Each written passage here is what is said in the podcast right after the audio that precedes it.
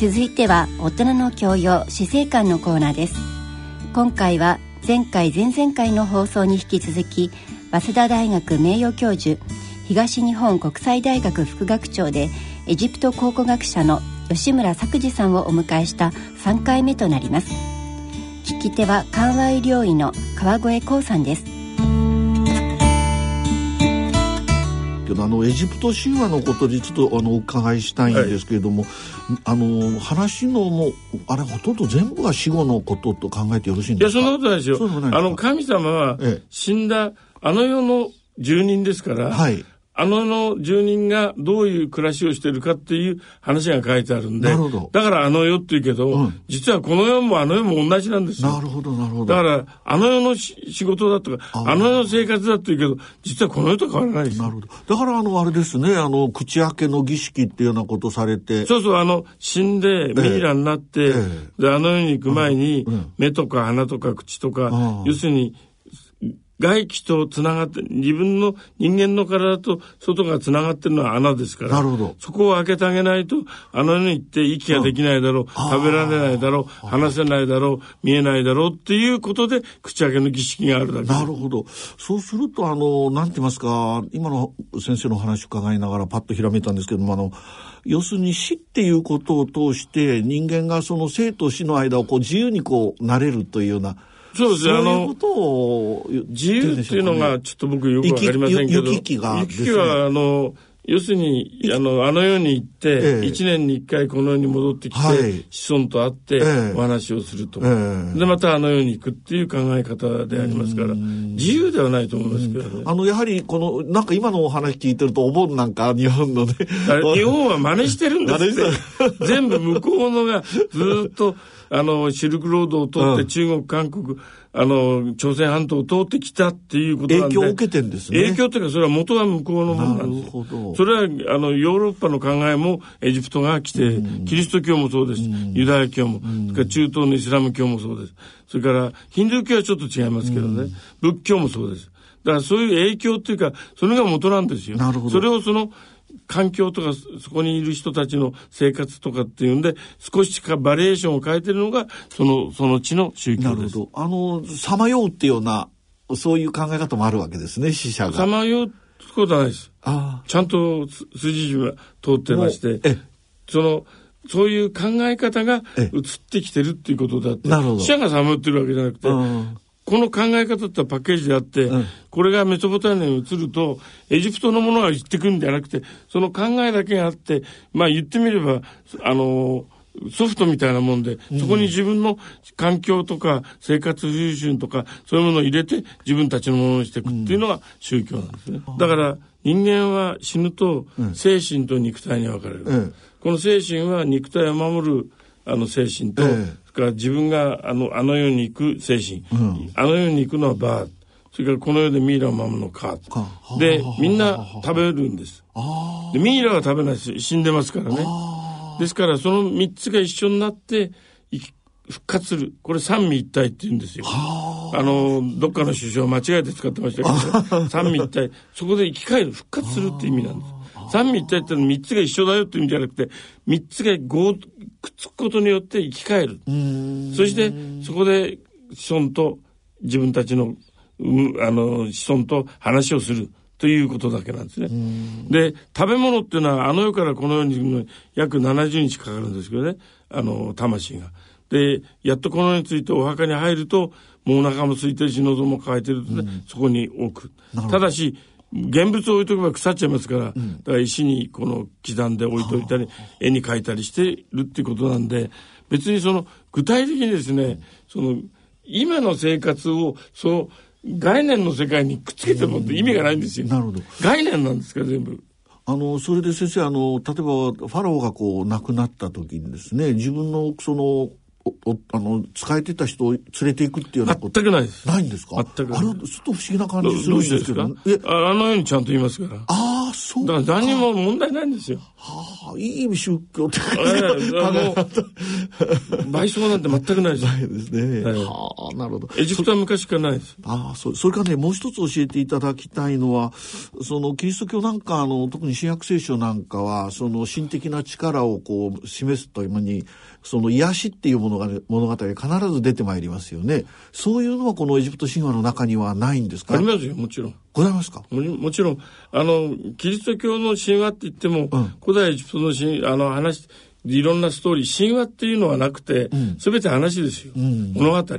そういう物語。物語をあの自分で咀嚼して、うん、自分の環境とか、生活とか習慣とかに合わせた新しい話にしてるだけであって、なるほどあのオリジナルのものじゃないです。なるほど。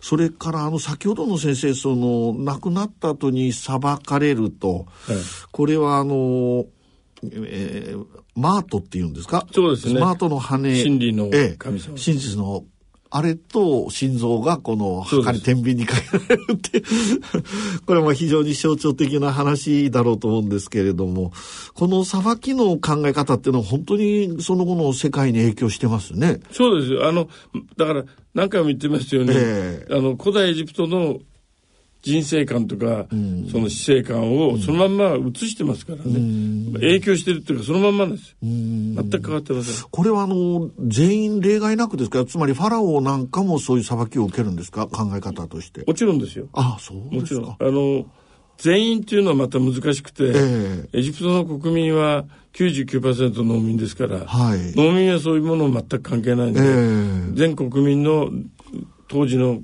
国民の1%がそういう裁きを受けるというふうに考える。でもそれは人間として認められてるのは1%ですから、全員といえば全員なんですね。ですからもちろんファラオも入ってるし、ただファラオの場合には神様ですから、荒人神ですからね、はい、裁かれるって言っても、形式的にスッといくんですけど、うん、ツタンカーメンのお墓なんかでもちゃんと裁きの図があります。あ、そうですか。はい、あの、それであの、まあ、エジプトの歴史って非常に長い、もうほぼ3000年くらい近い歴史で、これちょっと日本にはもちろんない歴史になると思いますけどね。1300年ですからね。えー、あの、それであの、なんて言いますか、しかも、エジプトの人たちっていうのは、非常に融通きかすというか、あんまり細かく考えない。まあ、昔の人は多分そうかもわかりませんけどね。ねあの、やはり、その、皇朝の時代から新落ちまでの間の2000年、3000年の開きの中でですね、その神話自体の内容が変わったっていうようなことはあるんですか？それともどんどんどん新しいものが、矢をよろず、こう。新しいものが入ってくるのもあるし、ええ、それから、話が少し変わったのもあるし、ええ、いろいろですね。ああ、なるほどね、えー、ですから、そのまんまずっとあるのもあるし、はい、あの、いわゆる我々の社会の、ええ、世界の、例えば、古事記なら古事記っていうものがずっと続いたり、から新しい江戸文学が現代の文学に書き換えられたりっていうのと、ほとんど変わらない。なるほどね。まあ非常にあのよくわかると言いますか、あの先生に説明していただいたらよくわかる死生観だなって気がするんですけども、あの現代のエジプトどうなってるかと、その後、まあその後もよろしいんですけどもね、古代エジプトっていうのは。大体1世紀の頃に、はい。キリスト教が非常に力が強くなってきて、はいはい、最初の300年間ぐらいはエジプトもキリスト教に変わるんですね。イスラエル古代エジプトの宗教はあのー、いわゆるコプト教ですね。コプト教ですね。コプト教ってないんですよ。キリスト教のコプト天礼派ってだからみんな勝手に言ってるだけです。コプト教なんてありません。あれはトマスの書を確か、あの、持ってますよね、あのコプトの文字で書かれトマスの書っていうのはよくわかりませんけど、あの全く同じですよ。あの、キリスト教ですから。で、それが、その後、6世紀に、あの、イスラム教が入ってきて、はい、7世紀に、あの、エジプトが、イスラム教になのが中心になっていくんですね。でも、イスラム教ももともとは、ユダヤ教が発祥ですから、ユダヤ教のこと。で、ユダヤ教ってのは古代エジプトの宗教を逆転してるのは、あの、ユダヤ教ですけど、それをまた逆転したのはキリスト教で、それをまた逆転したのはイスラム教ということで、考え方は基本は変わってません。まあ、影響を受けてることは間違いないんですね。ほとんど変わってません。はあ、なるほど。あの、まあ、ちょっと、あの、くだらない質問って怒られちゃうかもわかりませんけど、その、確認された最後のミイラっていうのはいつ頃？いや、それ確認されてないですね。まだ。あのローマ帝国の時に、ええ、やたらあの、ミイラにしちゃって、都合の悪いやつを殺して、ミイラにしちゃうっていう習慣、その、事件が多くて、で、ミイラを作ってはいけないよっていうのが、そうですね、3世紀にあったんですね。これはだけど、いわゆる古代エジプトで言ってるミイラとはちょっと違いますね。ちょっと違います。違いますね。ですから、ローマはミイラ好きで、あの、カタコンベなんかでも随分ミイラがあるし、あのー、そういう面では、ローマはミイラバヤりだったんですね。ただし、その遺産相続のために殺しちゃうとか、うん、そういうことが多発したんで、ミイラを作ってはならないっていうことになって、それからミイラをしないで死んだらそのまんま土の中に埋めなさいっていうことになってくるんですけどね。なるほど。それからあのいわゆるあの古代のエジプト式のあの亡くなった人の取り扱いって言いますかね、この、えー、いろいろこうやるやり方っていうのは現在も残ってるんですか？いや、全く違全くないですか？ですから、あの、ミイラを作らなくなったのはエジプトでいうと、あの、キリスト教の時代に、ね、ミイラを作らずに、その、まあ、要するに、ミイラって加工しますから、はい、例えば殺人をしても加工することによってごまかせちゃうでしょ。えー、死んだそのままだったら検視ができますよね、はい、そういうことからミイラを作らなくなったなるほど、なるほど。で、今もずっとイスラム教もキリスト教もユダヤ教も、そのまんま死んだまんまで、きれいに体を拭いて、お棺に入れて、土の中に埋めると。イスラム教の場合には、お棺も入れないで埋めちゃいますけどね。そうですか。ですから、そういうやり方っていうものは全く変わりませんけど、古代エジプトでも99%の農民は水槽です。ナイル川に流す。そうするとナイル川流れてるうちに、肉はほどけ、骨は、あの、地中海で、もう水にも元溶けちゃいますからね、はい、カルシウムだから骨っていうの。は。そういうことでもって、あの、お墓をそんなに増やさなくていいっていうことと、うん、一つの時代のお墓が、そうですね、300年ぐらい経つと、うん、もうそれを面倒見る人がいなくなるんで、きれいに清掃して、もう一度お墓に、あの、改装されて使われるとかって、非常に合理的な部分もありますね。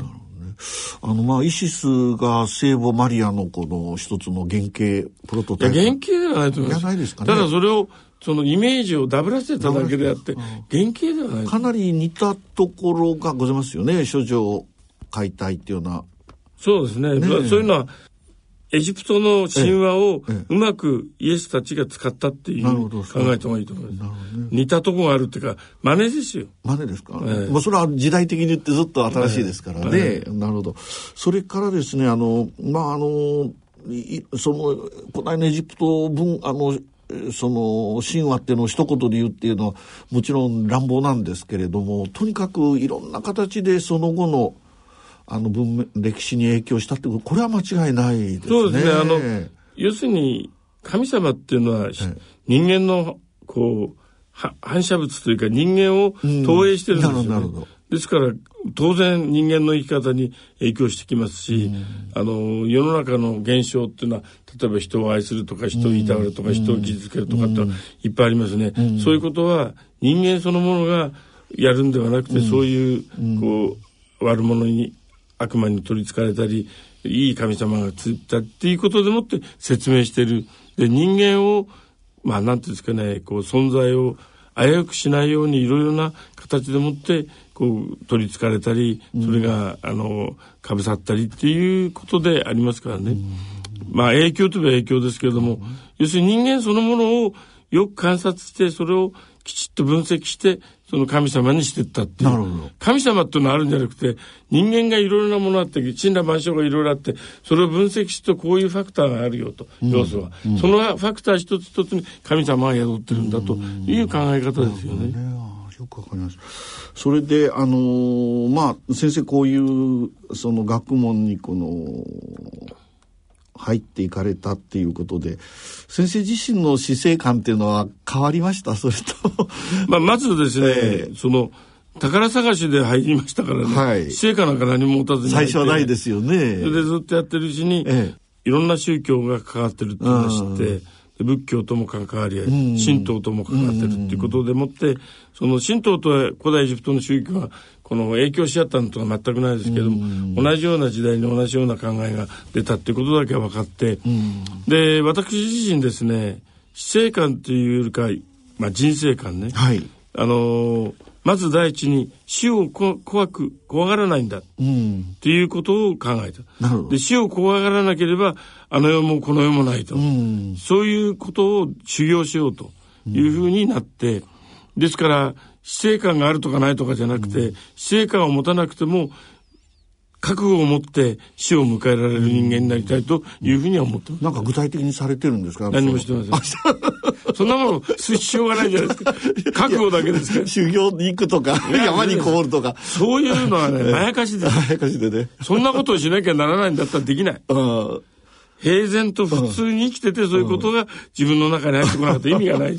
な修行するなんてもう最低ですよ。今のその日本人見てるとね、やっぱり死って誰だって怖いし嫌だっていうのがありましてね、それ避けてるって言いますかね、考えないようにしてる。だから避けちゃいけないんですよ。うん、考えるべきなんですよ。うん、な修行じゃないですよ、うん、考えればいいんですよ。なるほど。それで覚悟を持つことなんですよ。うん。死んであの世に行かなきゃ、ね、再生しなければ、復活しなきゃ嫌だと思わないような、頑丈な神経を持つように努力するんです。なるほど。じゃあ、あの、先生あれですか、その、例えば、自分が死んだらナイルにこの流してくれとか、そういうような。そういうつまらないことは考え ナイルに流したら溶けちゃいますから。こっちへ戻ってきますね。日本戻ってこない戻ってきませんね。沈んじゃいますかね、あれ。で、なんかそういう特別な、あの、まあ、先生、私よりちょうど4つ上に当たられるんですけども、まあ僕らの年になると自分が死んであとどうするかとかって僕なんか樹木葬にすることにしてるんですけど。僕はまあ樹木葬ってのは大反対ですね。大反対はい。やっぱりあの、考えてみれば死んだっていうことをきちっと、うん、だから仮装も嫌ですから僕は。ですから一応。土ですか予定としてですから、エジプトにお墓は買ってありますしね。死んだらちゃんとそこへ運んで入れてもらうように考えてますから、その土葬もそれから仮想も樹木葬も全部同じなんですよ。もともと最後はなくなっちゃうんですよ。まあそりゃそうですね。だけど、やっぱり形として、あの自然に消えるまでは形として残りたいという気持ちがありますよね。仮想も嫌ですからね。ですですから、あの、樹木葬なんて最低で、私、ね、僕はもう大嫌いですね。やっぱりね、人間は人間を尊ばなきゃいけないですえー、樹木のところに埋めてどうするんですか？やっぱり人間は人間。あれ先生違うんですよ。その、埋めたところに樹木を植えるんです。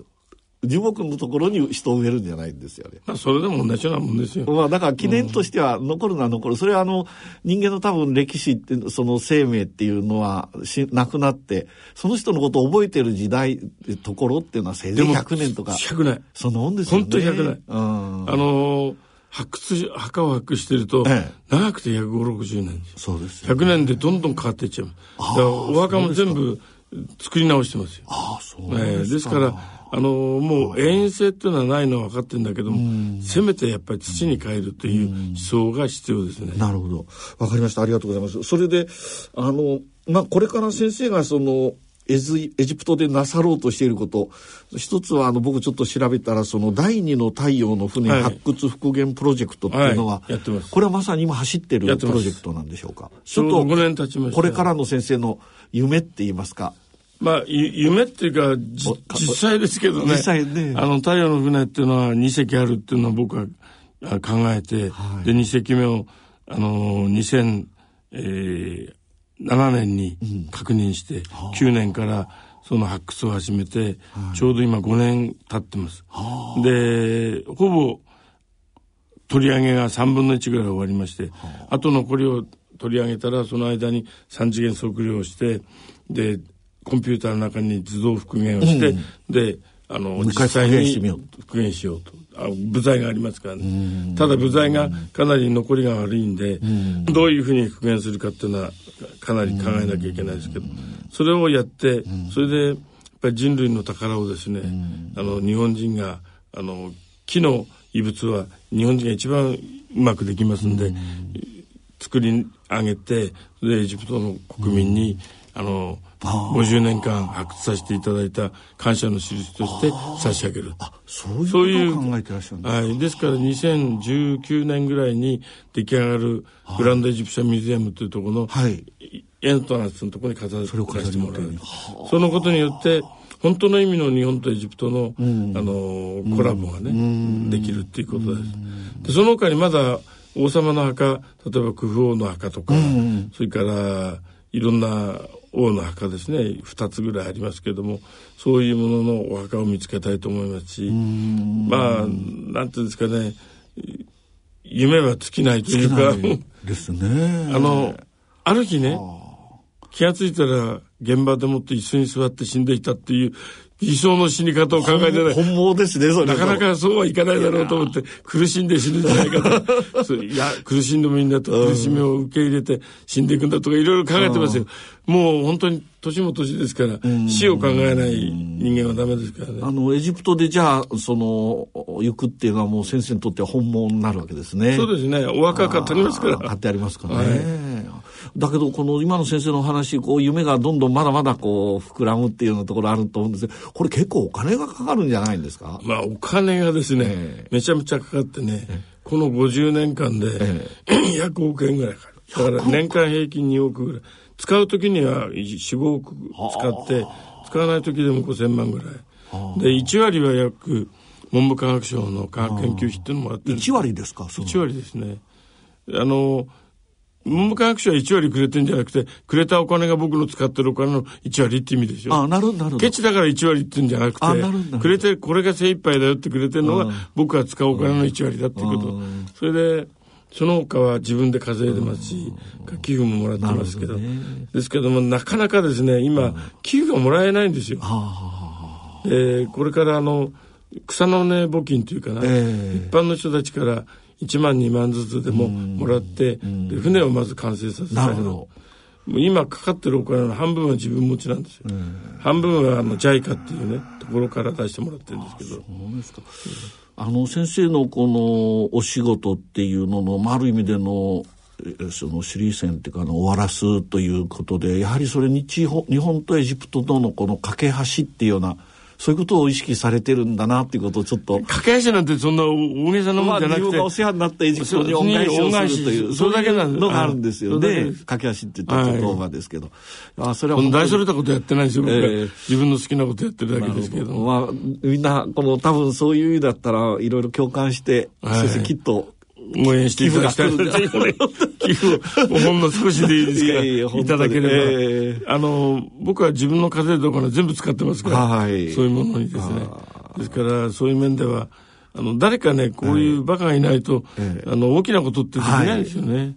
だからそういうもので、大バカの中のバカだって、僕はあの、ビートたけしさんとか言われましたよ。ええ、お前は大バカだなんて100億ぐらい稼ぐのは変じゃないけども、それを全部使うなんて大バカだって言われましたけど、ね、僕は大バカでいいと思うんですよ。そういうのはいないといけないんですよ。そうですね。あいや、だけど、今日は本当にあの、エジプト学を先生に教えていただいただけじゃなくて、先生がこういう学問にですね、あの、どういうその気持ちを持って、取り組まれてそして今何をしようというところまであのお聞かせいただいて本当にあの貴重なあのお話を伺うことができましたこと本当にありがとうございます。どうぞこれからもいろいろ言いまして失礼をしていえいえとんでもない。よろしく教えてください。ありがとうございました。今回はエジプト考古学者の吉村作治さんをお迎えした3回目。聞き手は緩和医療院の川越光さんでした。